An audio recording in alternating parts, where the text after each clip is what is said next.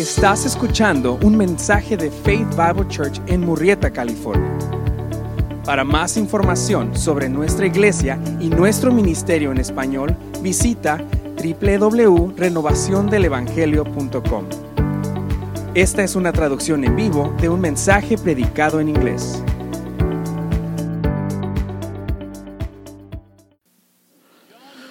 Ya todos conocen a Bill. Bill no se había sentido muy bien últimamente, así que hizo una cita con su médico. El día señalado, él y su esposa se dirigieron a la clínica. Más tarde esa tarde, después de una serie de pruebas y exámenes, su médico dijo, Bill, me gustaría hablar con tu esposa mientras te vistes. Te esperamos en mi estudio. Su esposa se sentó en una silla cómoda mientras el médico le explicaba, Mary, tu esposo tiene una enfermedad rara y potencialmente terminal. Está sufriendo de un trastorno relacionado con el estrés nervioso y potencialmente fatal. Tendrás que crear un entorno totalmente libre de estrés para tu esposo. Mary, sé que tienes una carrera, pero debes dejar tu trabajo y convertirte en una esposa ama de casa. Tendrás que levantarte media hora más temprano cada mañana, bañarte y ponerte un vestido limpio. Arregla tu cabello y maquillaje. Prepara un desayuno nutritivo para tu esposo con énfasis en frutas frescas y granos integrales. Envía a tu esposo a trabajar con un gran abrazo y un beso. Tan pronto como salga de la casa, ponte tu ropa de trabajo y limpia y friega la casa de arriba a abajo. Elimina cualquier posible fuente de estrés alérgica o patógena. Aproximadamente una hora antes del almuerzo, Báñate y prepárate para que tu esposo vuelva a casa a almorzar. Prepárale un almuerzo ligero, alto en proteína, con énfasis en frutas frescas y ensalada.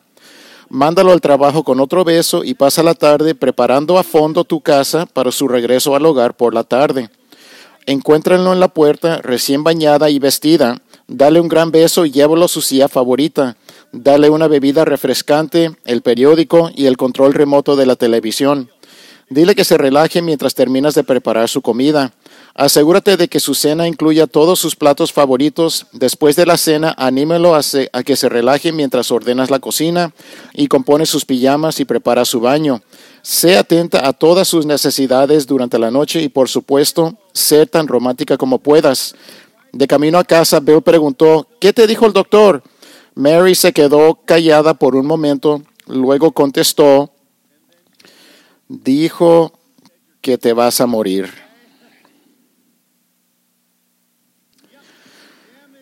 El daño y la erosión para unos apenas les registró la broma. El daño y la erosión en las relaciones es rampante.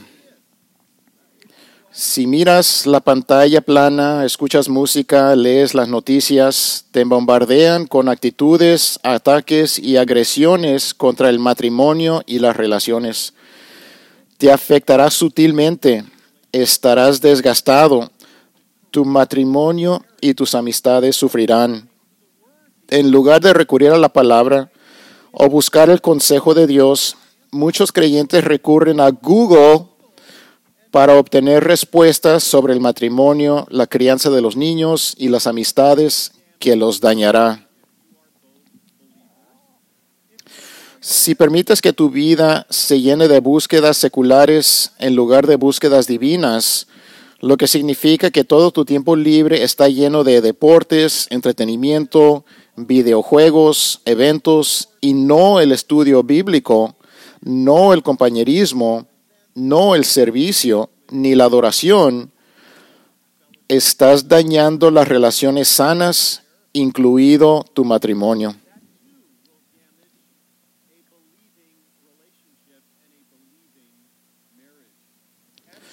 Actitudinalmente, la mentalidad de primero yo de hoy en día, con su creciente preferencia por las cosas sobre las relaciones, el materialismo para prepararme del día de hoy leí como 10 artículos que andaban sonando la alarma que el materialismo ha superado al matrimonio hoy en día aquí en los Estados Unidos. El, el materialismo sobre el matrimonio está destruyendo el matrimonio. La búsqueda de las posesiones está en este momento superando la búsqueda de relaciones, particularmente el matrimonio. Cada vez menos personas se casan hoy en día. La edad promedio para contraer matrimonio ahora ha aumentado a 30 años para un hombre y 28 años para una mujer. Con la destrucción de los dos sexos creados por Dios, masculino y femenino, ahora vives en un día en que cualquiera puede ser cualquier cosa, cada opinión es valorada, cualquier construcción es aceptada, excepto aquellos que defienden la palabra de Dios. Son vistos como destructivos, odiosos, críticos y criminales, lo que hace que sea más difícil compartir y vergonzoso vivir excepto si estás en Cristo, nacido de nuevo, hecho nuevo, ya no ciego espiritualmente y ahora capaz de ver. Finalmente, dado que hay poca enseñanza bíblica sobre el matrimonio, los roles y las relaciones, incluso los creyentes sucumben a las ideas seculares. Debido a que no están inmersos en las escrituras, sino inmersos en datos seculares, a menudo siguen el error. Cuando Dios creó al hombre, rápidamente creó a la mujer y los casó, los dos siendo uno. La relación matrimonial era tan sagrada para el Señor que Él la diseñó para que fuera de vida hasta la muerte. El matrimonio se basa en dos llaves. Primero, un voto inquebrantable y segundo, unión sexual.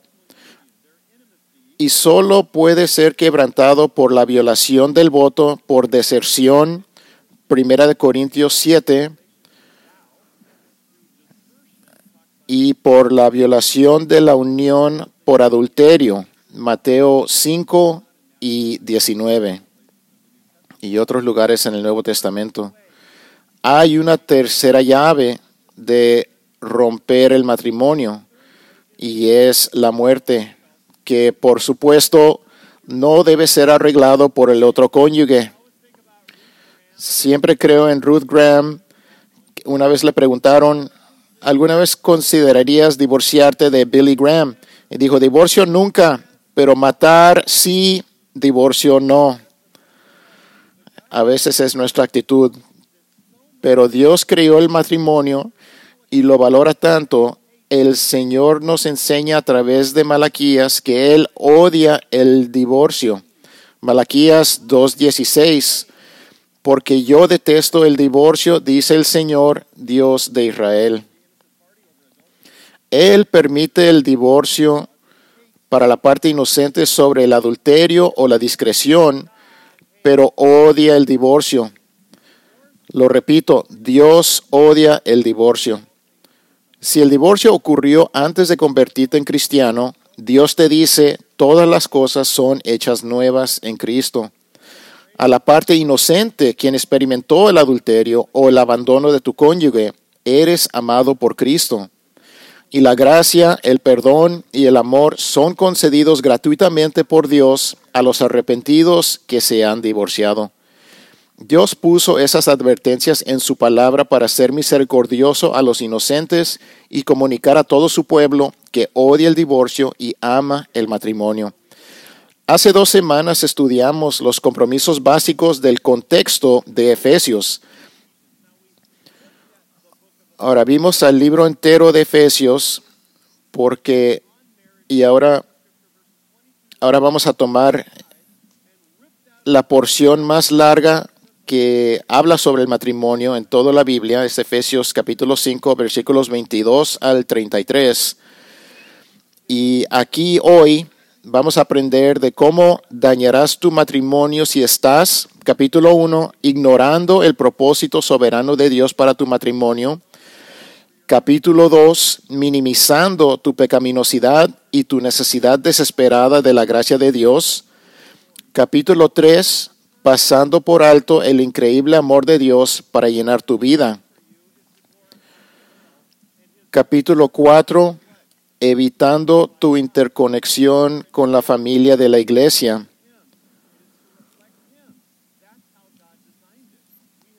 Debemos entender que el matrimonio fue creado por Dios y fue diseñado para, para Él, no para nuestra felicidad o no, no para nuestra comodidad. Y es una verdad que debemos de tener siempre en mente y eso la palabra, las escrituras nos lo afirman seguido.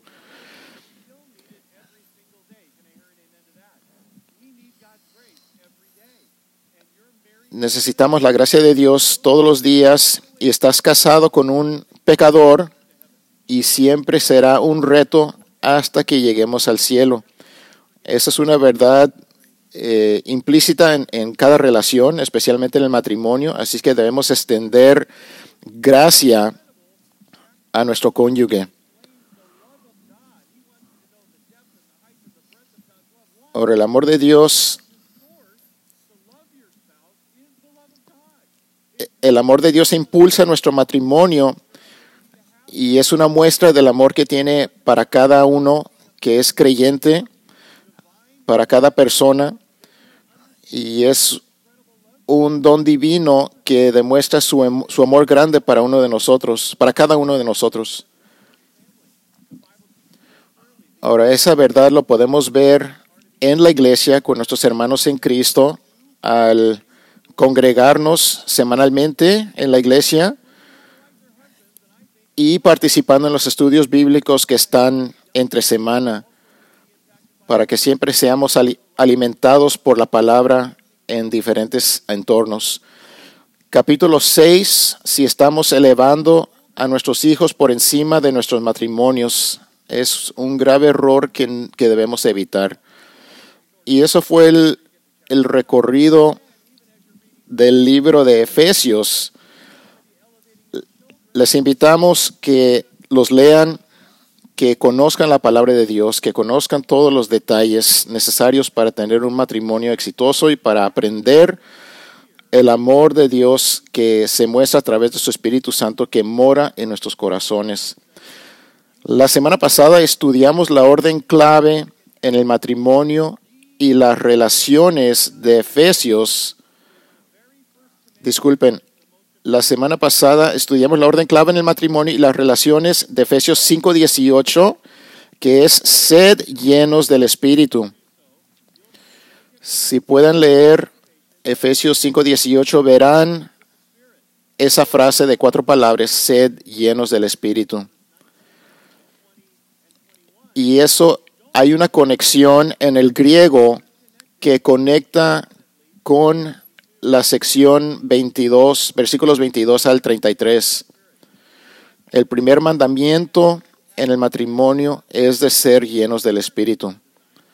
No puede ser el cónyuge que diseñó Dios, no puede ser el padre que diseñó Dios, al menos que, esté, que eres lleno del Espíritu de Dios. Si no estás en el Espíritu, estás bajo la carne, el poder de la carne, y no tienes el poder de Dios para ayudarte a avanzar. Nadie puede tener un matrimonio piadoso a menos que se esfuerce ante todo por ser lleno del Espíritu. Ahora bien, ¿cómo pueden las esposas arruinar su matrimonio? Efesios capítulos 1 al 3 habla de tu posición y Efesios capítulos 4, 5 y 6 aborda tu práctica y tu caminar. Dios ha establecido quiénes somos en Cristo y qué es lo que debemos de hacer. Y nuestra práctica y nuestro caminar, parte de eso es nuestra relación matrimonial y cómo caminamos bajo la llenura del Espíritu Santo y así podemos cumplir los roles como esposo y esposa. Luego, explicando tu estilo de vida, tu comportamiento, tu función en el matrimonio, Pablo comienza en los versículos 22 al 33 con un estudio de Cristo y la iglesia, describiendo a un esposo y una esposa. Hay dos énfasis principales en los versículos 22 al 33, la exhortación a someter y la orden de amar. Los hombres aman y las mujeres se someten. Ahora, si pueden ver la pantalla, aquí está el texto en inglés y en el griego. Y sé que muchos no lo van a entender, no hay problema, pero quiero resaltar uh, estas estas palabras aquí, que es la orden de amar.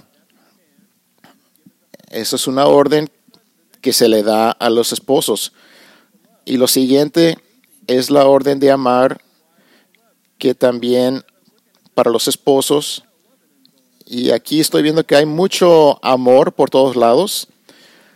Y otro orden también que los esposos deben amar a sus esposas, la exhortación a amar. Y aquí hay otra exhortación. Miren, cuatro veces en este texto los esposos deben amar a sus esposas. En lo que ven el texto, aquí también se, se distingue, ahorita lo verán en un minuto, aquí el pasaje sobre todo tiene un tema principal, es amar a tu esposa. ¿Lo entienden? Amén a sus esposas, esposos. En lo que ven el texto en inglés o en español, aquí se da a entender que los esposos deben amar a sus esposas. Entonces las esposas deben ser sumisas a los esposos, deben someterse a sus esposos. Y aquí es una exhortación, no es una orden. Debe respetar a su esposo, es una exhortación, no una orden. Y aquí sobre todo, el esposo debe amar a su esposa y la esposa debe someterse a su esposo. Pero la orden principal es amar a sus esposas. Entonces salgo del estudio y me arrepiento diciéndole a mi esposa, soy un esposo muy malo porque no hago lo que debo de hacer, lo que la palabra de Dios me dice que debo de hacer. Cuando creo que, que entiendan lo que Dios le está pidiendo a los esposos, para las esposas, para que el matrimonio funcione, no te va a molestar en absoluto. A veces, cuando vas al, a un carnaval y, ves los ah, animales extraños con uh, vacas con dos cabezas o víboras con dos cabezas, dos cabezas, eso es algo extraño que no vemos todos los días. Es lo mismo en un matrimonio. Un matrimonio de dos cabezas es raro. Cuando viajas en avión es bueno que haya un piloto y un copiloto. Lo último que necesitas es que ambos se peleen por los controles. Yo lo aterrizaré. No, yo lo aterrizaré. Para que un matrimonio funcione, el esposo y la esposa deben buscar el funcionamiento en su rol, dados por Dios, diseñados por Dios, no lo que dice la cultura, sino que somos Faith Bible Church, enseñamos lo que dice la Biblia. Tanto el esposo como la esposa tienen que morir a sí mismo y funcionar de la manera que Dios diseñó. Ahora, para Jean, mi esposa, y para mí, no es algo de lo que hablamos mucho. Simplemente lo hacemos y funciona. Pero para llegar allí, tienes que saber qué es lo que Dios diseñó para ti lo que Él espera que hagas. Así que veamos Efesios 5:22 y veamos primero a las mujeres. Los hombres aman, las mujeres se someten. Todo lo demás en este pasaje explica a esas dos órdenes. Punto número uno, ¿cómo se supone que deben responder las esposas? ¿Cuál es su trabajo? El amor significa que las esposas mueren a sí mismas al someterse brindando respeto. Esto es como el hombre que le preguntó a la bibliotecaria, ¿puedes decirme dónde puedo encontrar el libro Hombre, amo de mujeres? Ella dijo, oh sí, mostrador de ficción a la izquierda. ¿Cuál es la mejor relación que has conocido? ¿Papá y mamá? ¿Alguna pareja que sean parientes? Quizás una pareja que conoces en nuestra iglesia, casados por mucho tiempo. La respuesta que deberíamos decir en es, es esta. La relación más grande, mejor, más pura, más maravillosa que jamás hayas conocido es la Trinidad. Es Dios mismo. Uno de los grandes secretos de la vida cristiana que los creyentes a menudo se olvidan es que las respuestas a todas las preguntas de la vida se encuentran en el carácter de Dios. Cuando hay un tema de consejería es el carácter de Dios que de alguna forma se ha torcido y cuando entendemos quién es Él, entonces podemos entender mejor quiénes somos nosotros, ya que estamos hechos a su imagen. Solo entendemos el matrimonio cuando entendemos la relación divina entre las tres personas de la deidad. Es la Trinidad la que nos da el modelo para esposos y esposas y todas las demás relaciones. Ahora, la razón por qué nos gustan las relaciones es porque hemos sido hechos a la imagen de Dios y nos fascina las relaciones. Segunda de Corintios 13, 14 dice, la gracia del Señor Jesucristo, el amor de Dios y la comunión del Espíritu Santo sean con todos vosotros. La Biblia enseña que hay un solo Dios al que amamos, sin embargo, Él se manifiesta en tres personas o tres personalidades. Y lo asombroso es que dentro de esa unidad e igualdad hay diferentes funciones. Primera de Juan 4:10 dice que el Padre envió al Hijo. Juan 14:26 dice que el Padre envía el Espíritu Santo. Juan 15:26 dice que el Hijo y el Padre envían el Espíritu. En Juan 17 en la Trinidad hay una pluralidad. Disculpen, en Juan 17 la oración de Jesús demuestra la sumisión de Jesús el Hijo a Dios el Padre. Así que en la Trinidad hay una pluralidad, una unidad perfecta, pero hay autoridad y sumisión. Las tres personas de la Trinidad son iguales, los tres son Dios, comparten la misma esencia y sin embargo hay sumisión y autoridad no inferioridad, no dominación, no dictadura, sino hay autoridad y sumisión. Y el diseño mismo de la Trinidad que Dios usa para enseñarnos cómo debe funcionar el, matrimonio. Esta es la verdad de 1 de Corintios 11:3. Cuando Dios está a punto de discutir el papel de la mujer, hace esta declaración sobre la Trinidad como la razón por la cual hay diferentes roles en el matrimonio. Dice así, pero quiero que sepáis que la cabeza de todo hombre es Cristo y la cabeza de la mujer es el hombre y la cabeza de Cristo es Dios. Dios es la cabeza de Cristo, autoridad y sumisión. Sin embargo, Cristo es igual a Dios. El hombre es la cabeza de una mujer, autoridad y sumisión. Sin embargo, el hombre y la mujer son iguales ante Dios. El principio de la autoridad y sumisión en el matrimonio no es un principio cultural anticuado. La autoridad y la sumisión son cualidades que se encuentran en la misma persona y carácter del Dios inmutable del universo. La sumisión de una esposa en un matrimonio a su propio esposo no es algo que los hombres hayan soñado. La práctica de la sumisión ha existido desde que Dios ha existido una eternidad. El papel de hombres y mujeres se basa en la persona y función de Dios. Lo repetimos, el papel de hombres y mujeres se basa en la persona y función de Dios. Estamos imitando a Dios, la Trinidad, la primera, mejor y más grande relación.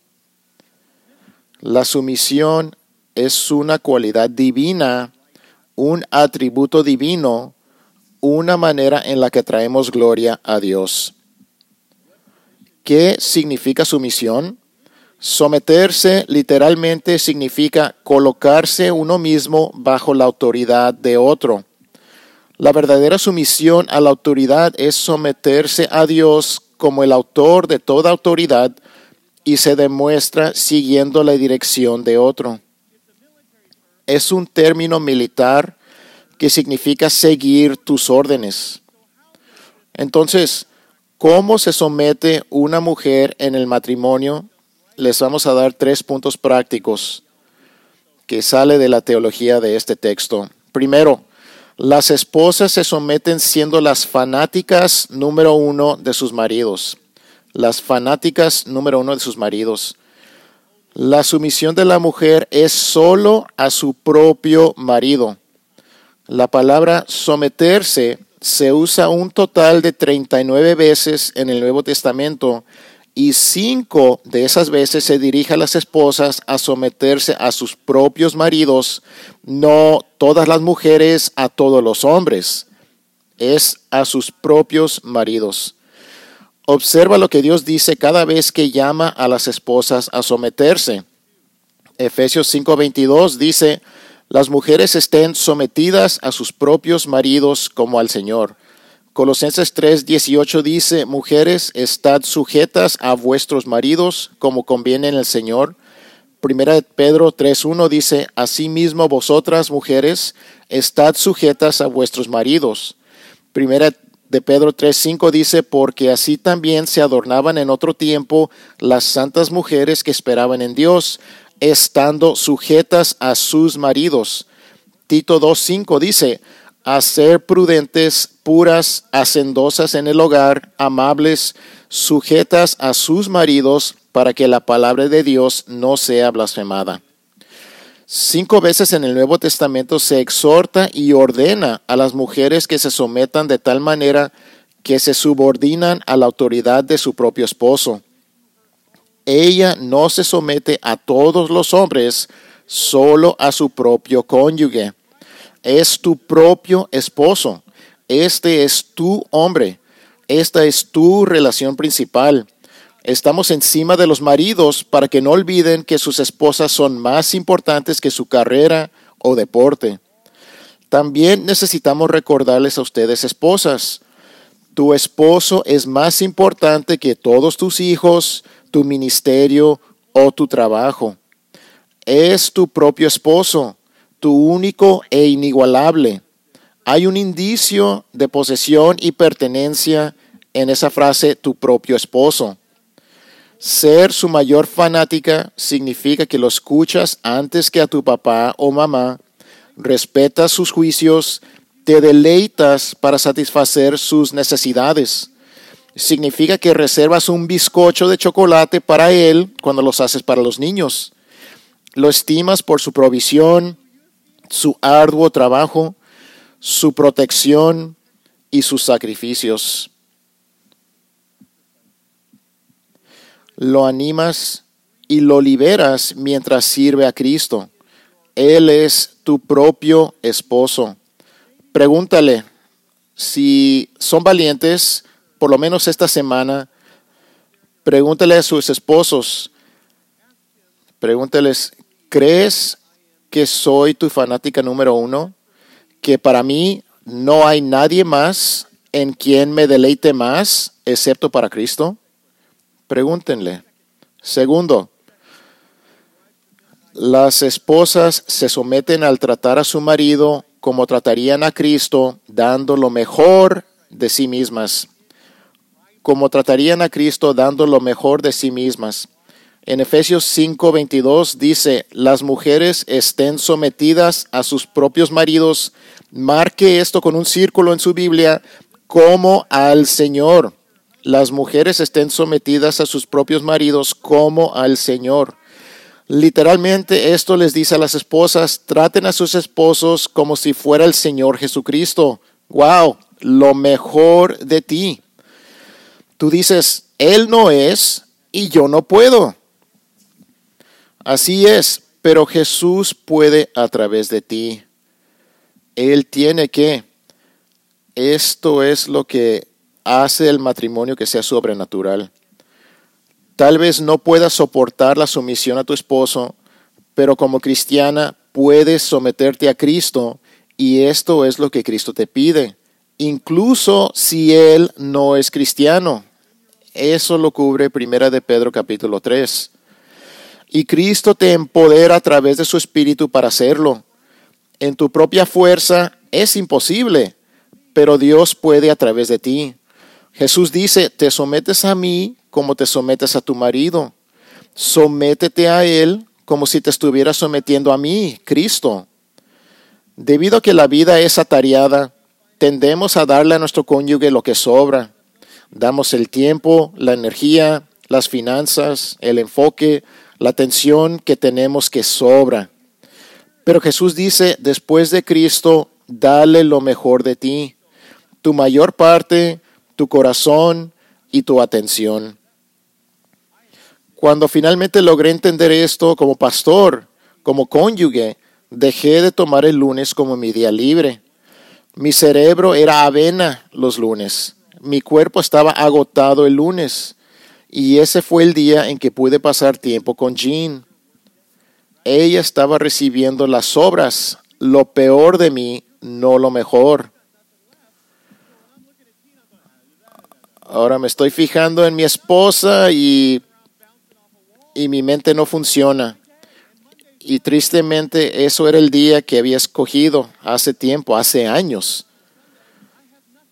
Pero ya después de estar agotado los domingos, y finalmente se me prendió el foco y cambié mi día de descanso de lunes a viernes.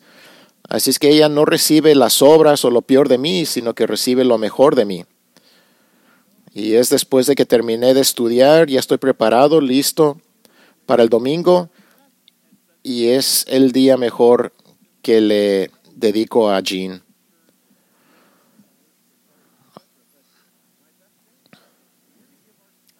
Debemos darle a nuestro cónyuge lo mejor de nosotros, eligiendo conscientemente de darle lo mejor de nosotros. Escuchen, damas, sus hijos solo verán a Cristo correctamente cuando vean que le des lo mejor de ti a tu esposo. Debes preguntarle si eres su fanática número uno al lado de Cristo no hay relación más importante que tu cónyuge al lado de Cristo. Y tu enfoque, tiempo y energía, todos comunican si valoras a Cristo dando a tu matrimonio lo mejor de ti o simplemente lo que sobra. Una vez le preguntaron a una pareja el secreto de su largo matrimonio. Uno de ellos respondió y dijo, nos tomamos el tiempo para ir a un restaurante dos veces por semana tener una pequeña cena a la luz de las velas, música suave y una caminata lenta a casa. Ella va el martes y yo voy el viernes. No, planeen estar juntos. Pregúntale, esposo, ¿crees que te doy lo mejor de mí o simplemente recibe mis obras? Tercero, las esposas se someten siguiendo la guía de su esposo siguiendo la guía de su esposo. Es como una gran obra de teatro con dos actores igualmente calificados. Uno hace el papel principal y el otro hace el papel de apoyo. El actor principal no obliga al otro a desempeñar el papel de apoyo, ni el actor de apoyo se resiente o trata de eclipsar al actor principal sino ambos buscan cumplir completamente su papel para complacer a su audiencia. Cristo es nuestra audiencia. Dios diseñó los roles para el orden y el liderazgo y debemos complacer a Cristo, debemos complacer a Dios. Aquí en última instancia está la cuestión de la autoridad. La Biblia nos dice en Romanos 13 que solo Dios establece toda la autoridad. Romanos 13.1 dice, sométase toda persona a las autoridades que gobiernan, porque no hay autoridad sino de Dios, y las que existen por Dios son constituidas.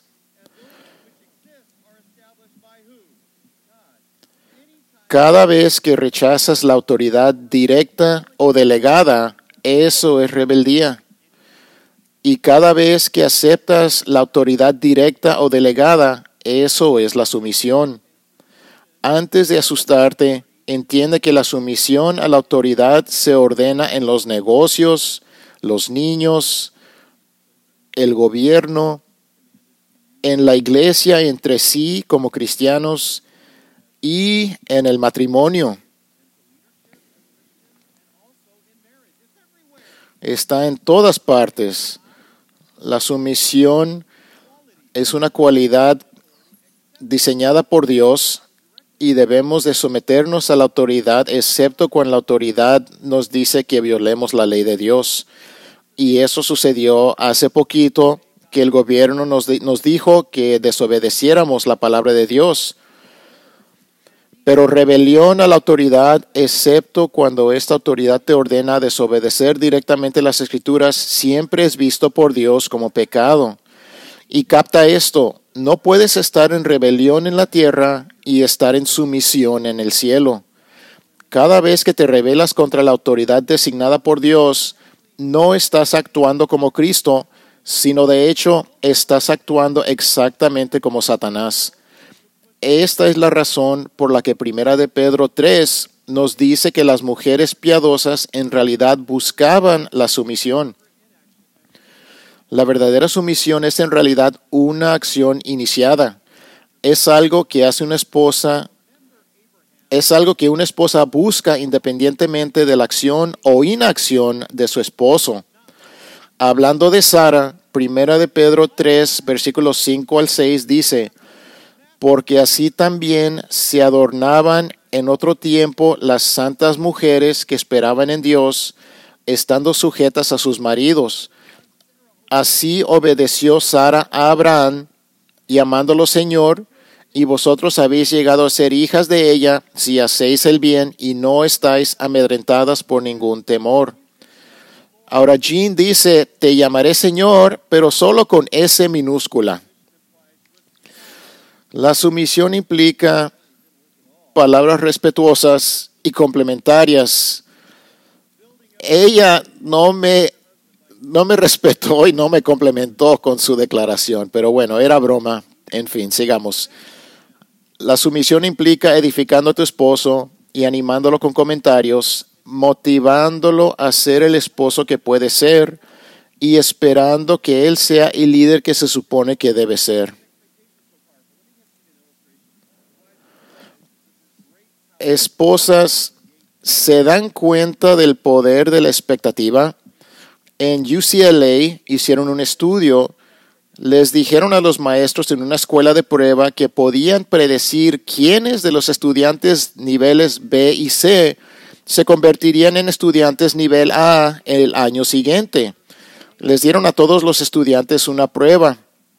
Luego le dieron a cada maestro una lista de cuatro o cinco estudiantes B y C, quienes se convertirían en estudiantes A al año siguiente. Al final del año, casi el 90% de estudiantes B y C se convirtieron en estudiantes A. Entonces les dijeron a los maestros la verdad, la prueba era falsa y los nombres de los estudiantes se eligieron al azar entre todos los estudiantes B y C. La única diferencia fueron las expectativas del maestro. Debido a la prueba, esperaban que los estudiantes mejoraran y casi el 90% avanzaron en el promedio general. Eso es el poder de las expectativas. Esposas, cuando te sometes, esperas que tu esposo dirija. Estás esperando que haga la acción bíblica.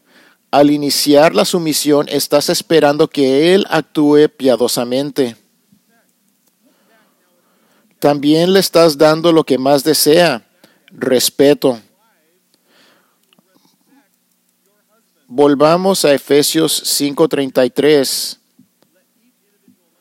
porque dice que ustedes esposas deben respetar a sus maridos. Efesios 5:33 dice, en todo caso, cada uno de vosotros ame también a su mujer como a sí mismo y que la mujer respete a su marido. La palabra griega para respete es phobao, de donde obtenemos la, la palabra fobia. Literalmente significa estar lleno de asombro, ser temeroso o respetuoso, lo que significa que es difícil. La decisión más difícil para un hombre es amar a su esposa cuando ella es desagradable. Pero su mayor necesidad de él es la seguridad que proviene del amor incondicional. Esposas, la decisión más difícil, la decisión más difícil para una esposa es respetar a su esposo cuando él no está siendo respetable. pero su mayor necesidad es el respeto incondicional. Es lo mismo. Damas, al igual que tu marido puede elegir amarte incondicionalmente, tú puedes elegir respetarlo incondicionalmente. ¿Cómo? Primero, el respeto comienza con tu enfoque. El respeto comienza con tu enfoque. ¿Te estás enfocando en las fortalezas o debilidades de tu cónyuge? Ya que la novedad del matrimonio empieza a disminuir, empezamos a enfocarnos en las fallas o en las debilidades de nuestros cónyuges. Y les quiero preguntar, ¿eres más como un buitre o como un colibrí? Cuando un buitre sobrevuela el desierto, encuentra un cadáver porque eso es lo que está buscando. Pero cuando un colibrí vuela sobre el desierto, encuentra una flor porque eso es lo que está buscando. ¿Qué estás buscando en tu pareja? ¿En qué te estás enfocando? ¿En cadáveres o en flores?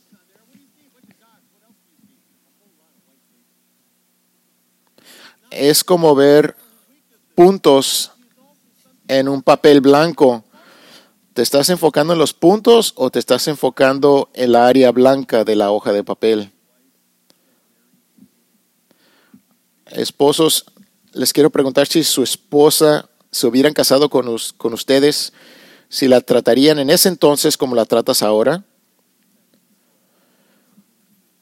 El desafío de este texto es que los esposos amen a sus esposas.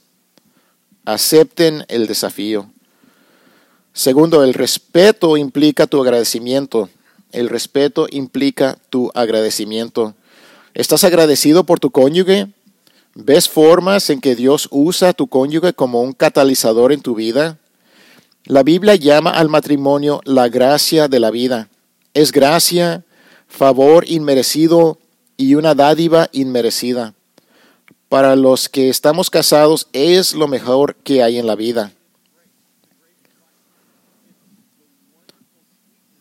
Es una dulzura de la presencia de Dios como cuando somos llenos del Espíritu Santo Así debe ser nuestro agradecimiento por nuestro cónyuge que Dios nos ha dado. ¿Estás agradecido de tener un cónyuge cuando tantos han perdido el suyo? Di gracias a Dios y a tu cónyuge. Exprésalo porque la razón por el agradecimiento es que ningún matrimonio puede sobrevivir con la ingratitud, con la consistencia de la negatividad y la depresión, la duda, el desánimo.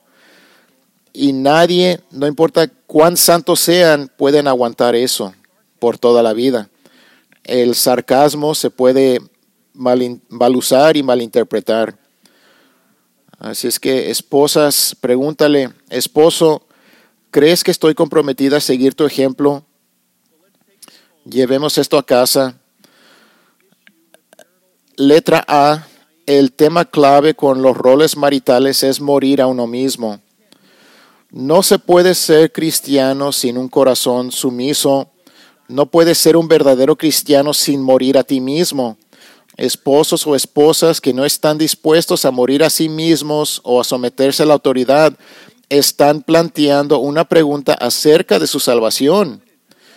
Permítanme ser directo. A menos que mueras a ti mismo, o te sometas a Cristo, no eres un cristiano. Tal vez necesitas volverte a Cristo en fe, lo que significa morir a ti mismo y depender totalmente de la obra de Cristo para salvarte y arrepentirte, lo que significa volverte de tu manera de hacer las cosas y someterte a la manera de Dios de vivir la vida. Para aquellos de ustedes que son salvos, si están obsesionados con amar o someterte, el problema real es tu falta de voluntad para morir a ti mismo, para seguir el ejemplo de la cruz, para imitar el camino de tu Salvador que murió a sí mismo por ti. Él eligió la voluntad de su Padre sobre su propia voluntad. Que esta copa pase de mí. Pero dijo, no como sea mi voluntad, sino que se haga la tuya. Eso es lo que se necesita en el matrimonio. Es el amor de Cristo actual para negarte a ti mismo al beneficio del otro. Admite a Cristo y a tu cónyuge, no has muerto a ti mismo. Entonces, por su espíritu, busca tratar a tu pareja como más importante que a ti mismo. Letra B, las verdad, los verdaderos cristianos se someten a la autoridad.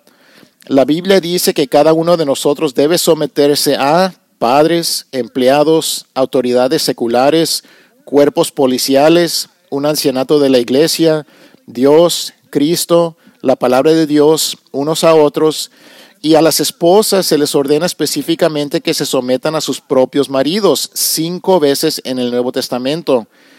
Esposos, ¿han aprendido que están bajo autoridad a Dios, a la palabra de Dios, a tus ancianos, a tu jefe, a unos a otros como cristianos y a los cuerpos policiales? Debe, Debemos desear la presencia de Dios en nuestros matrimonios para su gloria y para nuestro bien, al obedecer su palabra. Y es todo, todo va a que Cristo se manifieste en nuestros matrimonios. Y debería de ser de mayor manera como creyentes, como hijos de Dios, los que somos. La manera más fácil para que una esposa siga a su esposo es que el esposo esté bajo la autoridad de la palabra de Dios.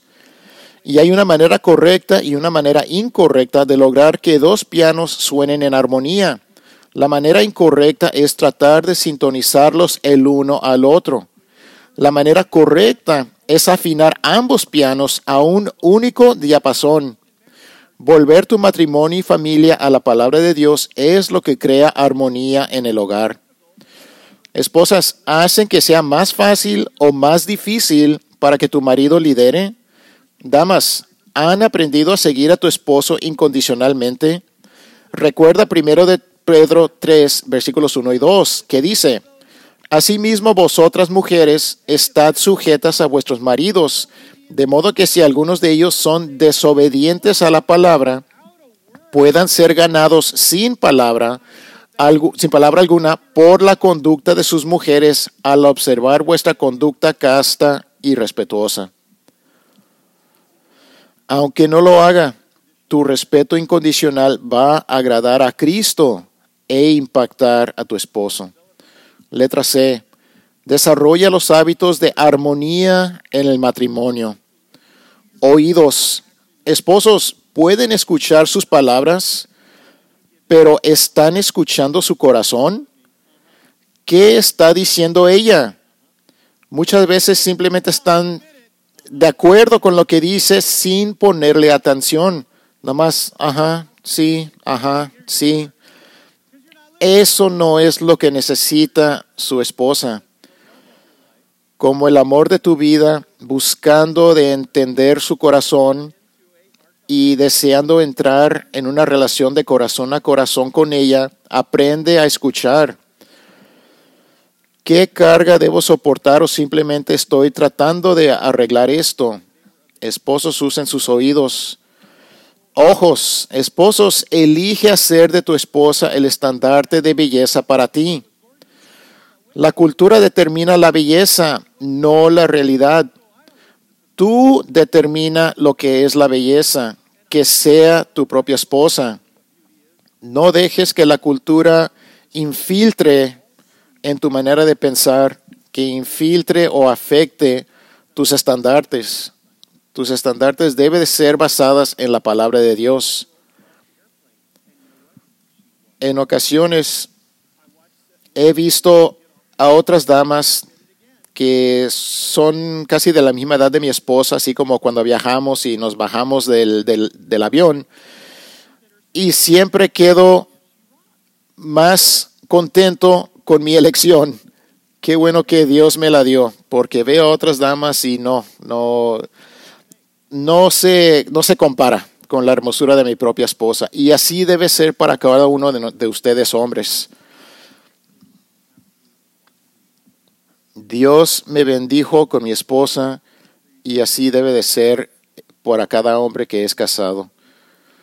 Pies, esposo, ¿estás demostrando que estás dispuesto a hacer cualquier cosa por ella? Desde arreglar cosas todos los días hasta renunciar a una carrera o un pasatiempo por su bien. Pasión, esposas, han aprendido a ocuparse de las necesidades físicas de sus esposos de una manera que es un deleite para ambos en lugar de ser un quehacer para tachar de su lista de deberes? Las esposas jóvenes no entienden esto, por lo que la Biblia dice que necesitas una mujer mayor que te enseñe a querer a tu esposo. Ellas pueden ayudarte. Encuentra un mentor que te ayude. Habla.